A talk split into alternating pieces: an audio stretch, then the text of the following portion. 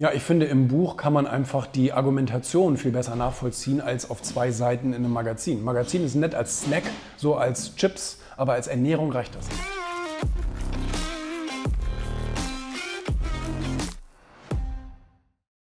an so äh, Geschichten von gestandenen Persönlichkeiten. Das Interessante ist, dass die sich eben haben nie Grenzen vorgeben lassen.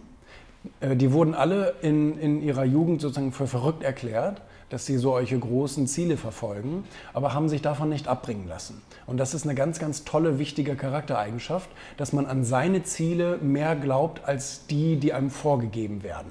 Oder an die Grenzen sozusagen nicht zu glauben, die anderen die andere einem einreden wollen. Und das haben die alle gemacht. Das heißt, die haben sich alle so ihre eigene Welt zusammengebaut und sind deswegen tatsächlich ziemlich einzigartig und ganz oben angekommen. Und ähm, Sie waren auch alle bereit, wirklich auch einen harten Weg dafür zu gehen. Und auch diese Entscheidung treffen die meisten Leute niemals in ihrem Leben. Jeder hat ein paar Wünsche und Träume, aber für diese Wünsche und Träume auch bereit sein, was zu opfern, hart zu arbeiten, auch lange Durststrecken durchzustehen, das machen die meisten eben nicht. Und das unterscheidet diese Leute. Hast du so einen Tipp zum Erfolg, so einen kleinen Schlüssel zum Erfolg, den du Leuten mitgeben kannst? Also ich würde sagen, das, was ich gerade gesagt habe, hat schon, hat schon ziemlich viel Substanz, dass die Leute nicht an diese typischen Grenzen glauben, dass man theoretisch alles erreichen kann.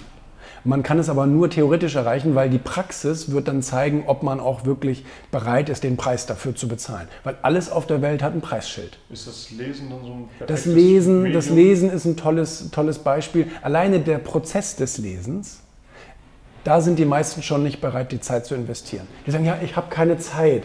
Ich schaffe das vielleicht mal im Urlaub oder so. Und abends schlafe ich auch ein, deswegen habe ich es auch ganz gelassen. Also die denken sehr schwarz oder weiß. Die sagen, ja, hm, ich, ich kann nicht lesen. Das ist ein blödes Argument, weil das ist einer der Preise. Und wenn du ganz besonders erfolgreichen Leuten zuhörst, dann zitieren die immer irgendwelche Stellen aus Biografien oder aus Büchern und so weiter. Das heißt, Lesen ist ein immenser Erfolgsfaktor.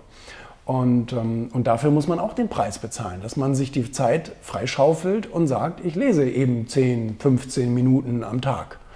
Und so weiter und so fort. Da gehören natürlich viele andere Disziplinen noch dazu. Aber das ist eben dann der Unterschied zwischen denen, die es eigentlich nur wollen und denen, die es dann tatsächlich machen.